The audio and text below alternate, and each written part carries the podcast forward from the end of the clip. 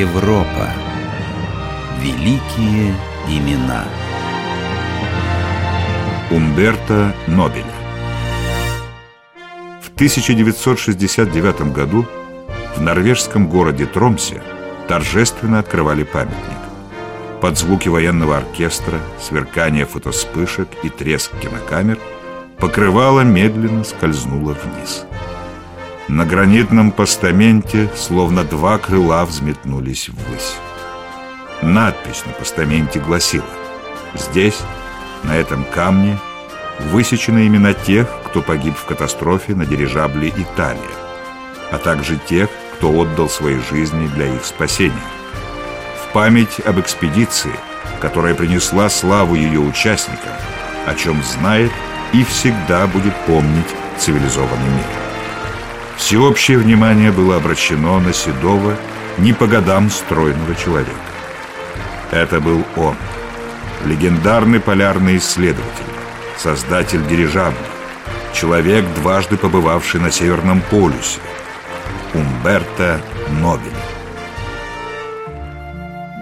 Умберто Нобель родился в 1885 году в многодетной семье скромного служащего.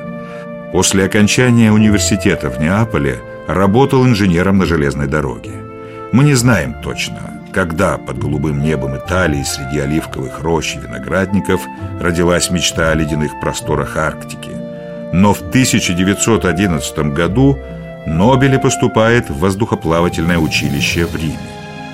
Пройдет еще несколько лет – и Нобели построят дирижабль, который войдет в историю освоения Арктики под названием «Норвегия». 12 мая 1926 года экспедиция знаменитого норвежского исследователя Руала Амундсена на дирижабле «Норвегия» достигнет Северного полюса.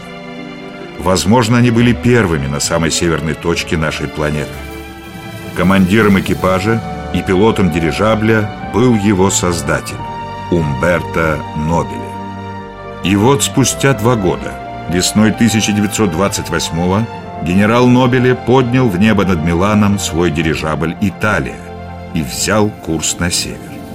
Генерал, прогноз погоды вряд ли обрадует. По всему маршруту над Северной Европой нас ждут ливни, встречный ветер, град и, возможно, снежные заряды. А что будет в районе полюса, никто не знает. Друг мой Мальмгрен, наш дирижабль Италия – это три двигателя по 250 лошадиных сил каждый, скорость до 100 километров в час и опытный экипаж. Разве нас остановит дождик и несколько снежинок? И все же, генерал, меня беспокоит прогноз. О, и ваша Титина согласна со мной. Тихо, тихо, Титина, тихо. Титина была со мной во всех экспедициях. Она мой талисман. Это может показаться странным, но я бесконечно доверяю чутью моей собаки. А сейчас Титина говорит, что понимает причину вашего беспокойства. Штурман, что у нас там с курсом? Через 40 минут Стокгольм. Вот видите, Мальмгрен, мы обязательно пролетим и снизимся над вашим домом и вы сбросите письмо для вашей матушки. Спасибо, генерал. Она будет рада получить от меня весточку прямо с небес. Тогда еще никто не знал, что это будет последнее письмо шведского ученого Фина Мальмгрена родным. Впрочем, никто из участников экспедиции тогда не мог знать, как сложится его судьба. Дирижабль «Италия» с экспедицией Умберто Нобеля на борту вылетел со своей базы на Шпицбергене в направлении Северного полюса ранним утром 23 мая 1928 года. Высота 1000 метров, скорость 53 километра в час, ветер с кормы. Ветер попутный, мой генерал. Кажется, с погодой хоть на полюсе нам повезет. Если позволит погода, мы высадим на лед группу исследователей. И на несколько дней Северный полюс будет в полном вашем распоряжении, Мальмгрен. Генерал, я хотел спросить вас, и все-таки, почему дирижабль, а не самолет? Я уверен, что управляемый дирижабль с надежными, достаточно мощными двигателями лучше всего подходит для освоения полярных просторов. Дирижабль может зависнуть, опуститься очень низко. Для самолета посадка на лед очень опасна, и любая поломка может оказаться роковой. А для дирижабля аппарата легче воздуха, даже отказ двигателей не страшен. Впереди сплошная облачность. Я ничего не вижу. Сильный ветер. Снизится до 200 метров. Штурман, координаты. 90 градусов северной широты. Мы на полюсе. Северный полюс под нами. Разрешите пожать вашу руку, генерал? Немногие, как мы, могут сказать, что дважды побывали на Северном полюсе. Слава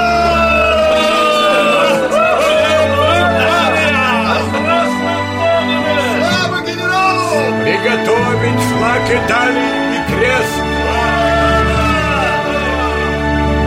В ночь с 23 на 24 мая 1928 года дирижабль «Италия» кружил над Северным полюсом.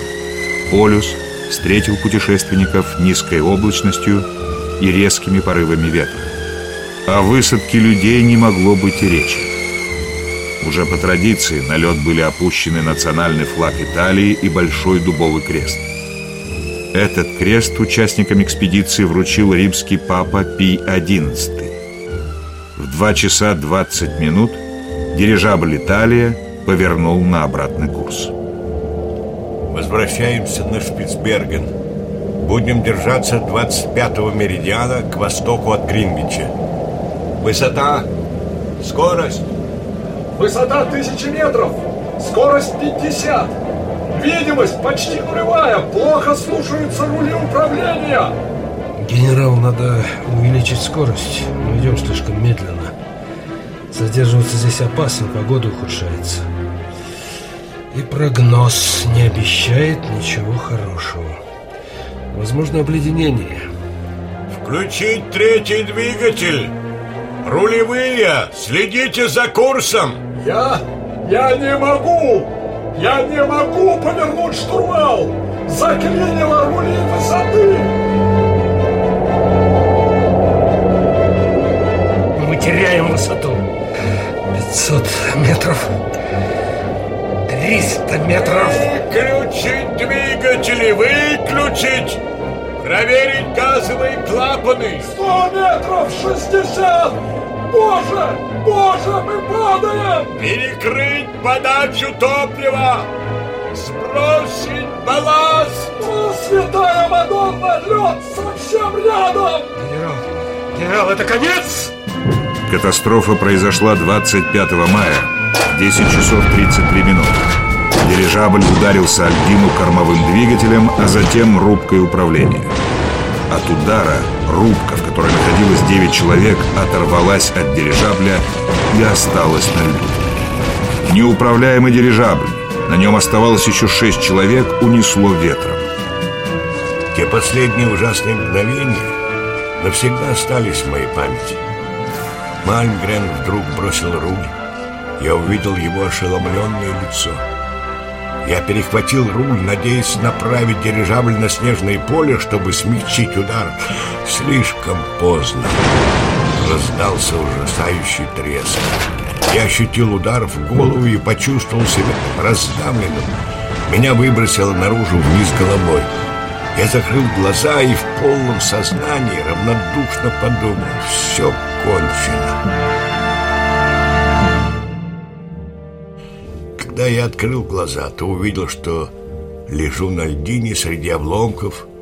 Я увидел дирижабль, который выносило ветром к востоку. Я смотрел на большие черные буквы на его борту. Италия. Все потеряно. Мне казалось, что я не проживу и двух-трех часов, и, признаюсь, даже был рад этому. Генерал, вы живы? С вами все в порядке? Мальмгрен, нога и рука. кажется, они сломаны. Кто-нибудь знает, что с дирижаблем? В том направлении, куда унесло Италию, мы вроде бы видели столб дыма. Но что это? Пожар или взрыв? Мы не знаем. Генерал! Ваша тетина тоже с нами. Умница, хорошая собачка. Значит, все будет хорошо. И мы... мы выберемся отсюда. Среди обломков мы нашли мешок с провизией и палатку. А главное, наш радист Бьяджа нашел радиостанцию. Он сейчас колдует над ней. Боже, только бы у него получилось. 3 июня советский радиолюбитель Николай Шмидт из небольшой северной деревушки поймал сигнал радиостанции Бьяджи на свой самодельный приемник. И вскоре весь мир узнал о катастрофе дирижабля «Италия». В спасении экспедиции Нобеля участвовали корабли и самолеты многих стран. Не обошлось и без новых жертв. 18 июня где-то над Баренцевым морем пропал гидросамолет.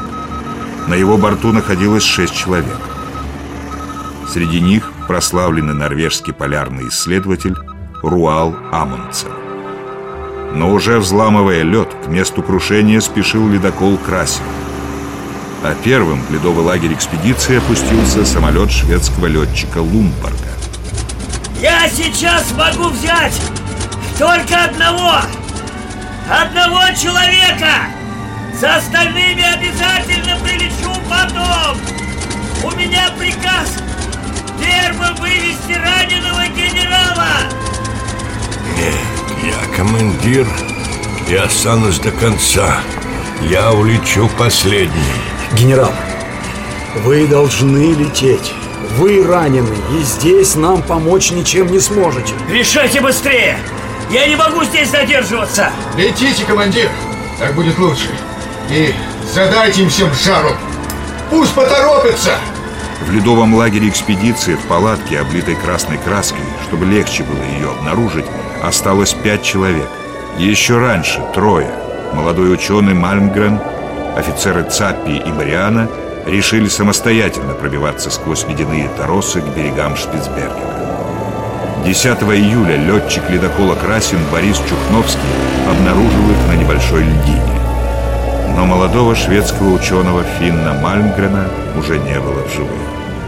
Утром 12 июля Цапи и Мариана были подняты на борт ледокола «Красин».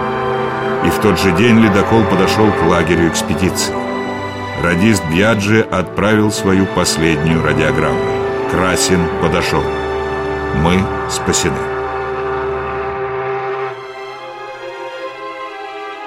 Прошло 40 лет. Я много размышлял над тем, что могло быть причиной аварии. Я рассматривал десятки, сотни различных предположений, но, к сожалению, истинной причина трагедии дирижабля Италии так и осталась загадкой. Но если бы мне было суждено вновь вернуться в Арктику, я вернулся бы на дирижабле, таком, как моя Италия. А что касается риска, риск заключается в самом исследовании Арктики, в желании быть первым. Но быть первым – это великая честь, за которую приходится платить очень дорого.